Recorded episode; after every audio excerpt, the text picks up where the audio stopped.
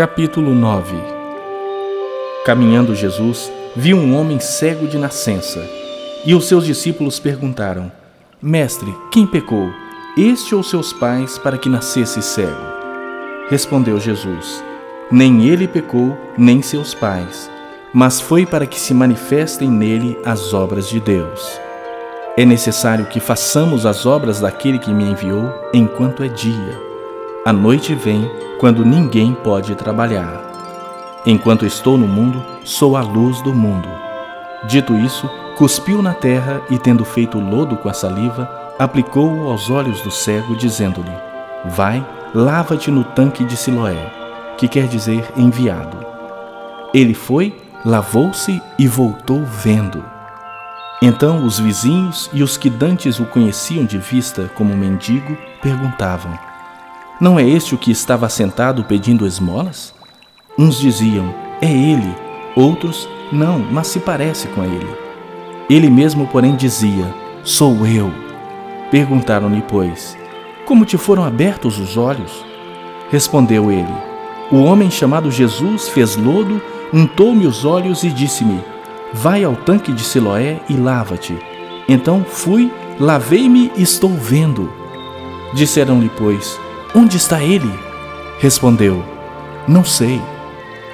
Levaram, pois, aos fariseus o que dantes fora cego. E era sábado o dia em que Jesus fez o lodo e lhe abriu os olhos. Então os fariseus, por sua vez, lhe perguntaram como chegara a ver.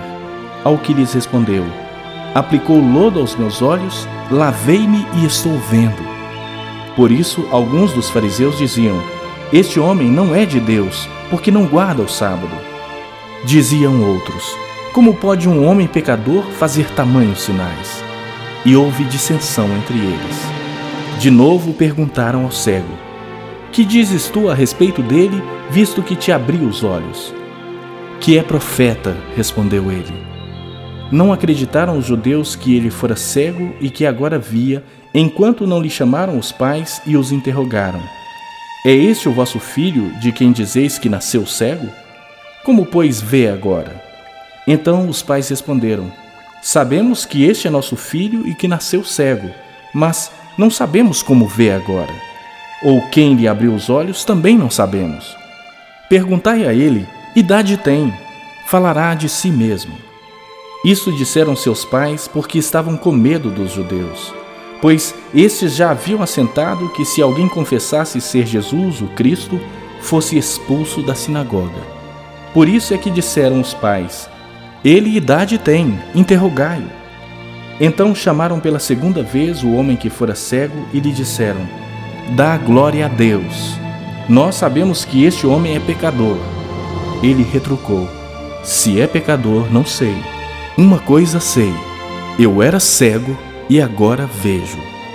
Perguntaram-lhe, pois, que te fez ele? Como te abriu os olhos? Ele lhes respondeu: Já vou-lo disse e não atendestes. Por que quereis ouvir outra vez?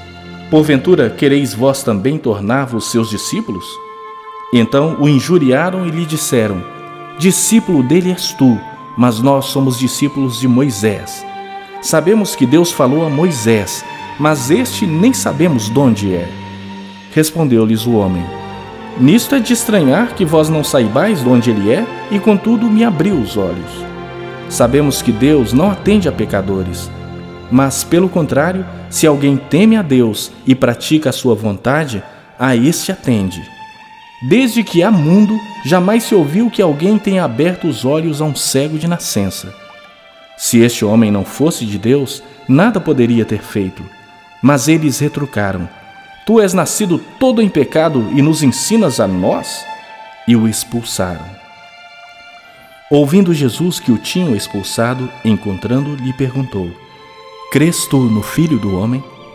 Ele respondeu e disse: Quem é, Senhor, para que eu nele creia?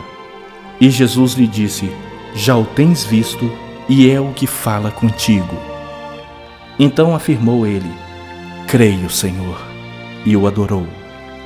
Prosseguiu Jesus: Eu vim a este mundo para juízo, a fim de que os que não veem vejam e os que veem se tornem cegos.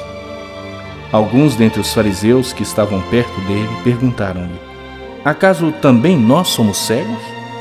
Respondeu-lhes Jesus: Se fosseis cegos, não teríeis pecado algum. Mas porque agora dizeis: Nós vemos, subsiste o vosso pecado.